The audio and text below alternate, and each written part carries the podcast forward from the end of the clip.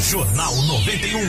Manifestação em frente ao hospital defende o uso de tratamento precoce contra a Covid-19. Isso foi lá no litoral do estado, né, Flávio? E esse é um outro assunto polêmico que sempre vem à tona, né? Vale ou não vale o tratamento precoce, né? O que vocês defendem, o que as pessoas defendem. Inclusive foi questionamento de um ouvinte nosso aqui que a gente conversou, né? Exatamente. Essa manifestação foi organizada pela Associação Comercial e Empresarial de Guaratuba.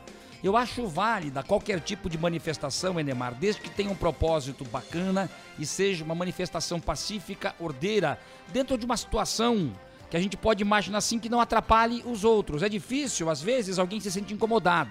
Mas essa manifestação, Enemar, ela promoveu um buzinaço em frente a um hospital que foi o Hospital Municipal de Guaratuba, no Aí litoral do estado. já sai fora do protocolo, né? Daí já sai do prumo, né? Já sai do comum, do normal. Você vai fazer um protesto, faz longe do hospital. Quem é que não sabe que na frente do hospital não dá pra fazer bagunça? Tem gente doente lá. É lei, tá dizendo o Marcos Souto aqui.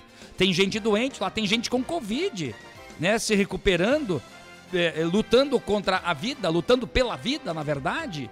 E aí tem esse- esse- essa manifestação. Se ela é válida, se, as- se tem gente que acredita no tratamento precoce, que pode dar certo, apesar das autoridades sanitárias e cientistas não recomendarem o tratamento precoce, mas tem gente que aceita, tem dado certo, para algumas pessoas não, para algumas pessoas sim. Não vou entrar no mérito da questão se Inclusive, vale ou não vale. muitos profissionais de saúde aceitam esse tratamento. O que, indicam. o que, o que, o que nos deixa assim preocupados, Enemar, e um pouco fora de propósito, é você fazer um protesto em frente a um hospital, com buzinaço e tal. Então, o que disse, inclusive, o secretário de saúde de Guaratuba, o senhor Gabriel Modesto, ele disse que muitas pessoas que tinham ligado para ele dias atrás, à noite inclusive, pedindo ajuda por um familiar que, com Covid, com situação complicada, muitas destas pessoas estavam ali no protesto.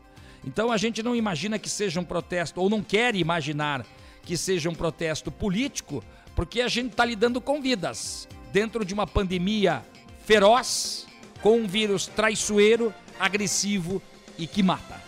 É, o protesto você pode fazer, é um direito seu, mas tem que respeitar também o limite das outras pessoas, ainda mais no hospital, onde você falou bem, estão lutando é, pela vida.